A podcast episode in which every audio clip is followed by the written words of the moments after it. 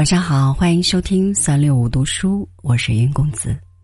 今天来和您分享的是顾随的文章《夫妻的笑》，邀您共赏。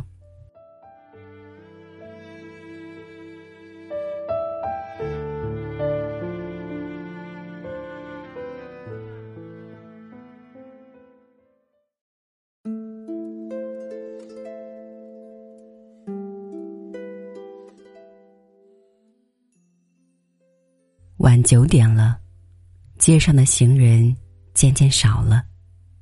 一条冷僻的街上有一座败落的小杂货铺子。这杂货铺子不过一间大的门面。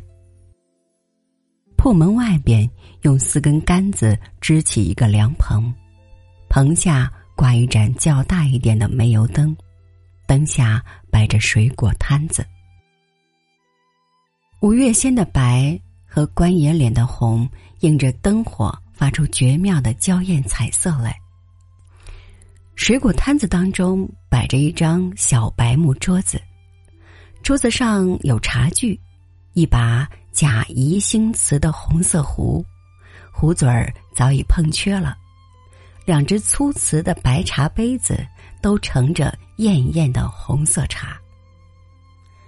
桌子这边一位妇人盘膝坐在一张小竹床上，低着头，塌着眼皮去做手里的针线。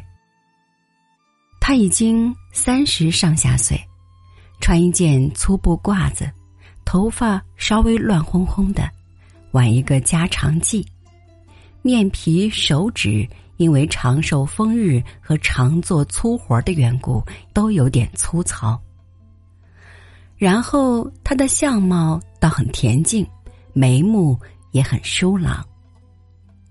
那边坐着一位三十多的男子，光着膀子乘凉，露出风吹日晒的铜色皮肤来。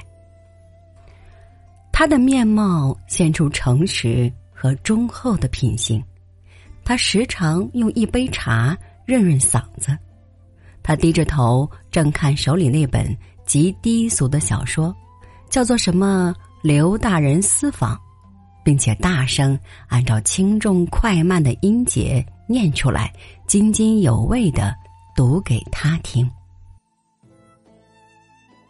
真奇怪，他们两个人读的他和听的他，忽然同时觉得这书的某地方有趣，心里感到一般无二的愉快。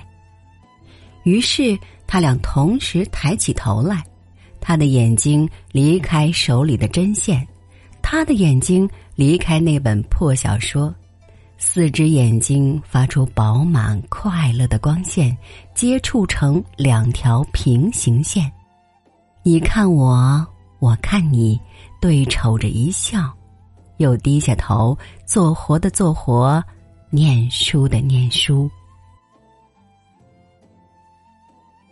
天使连开神光，展开双翅，在他们头上飞来飞去，四周的空气都变得神圣而甜美。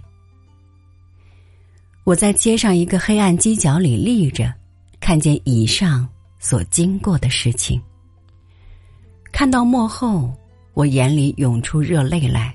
我的血胀起来，心突突的乱跳，好像要离开腔子。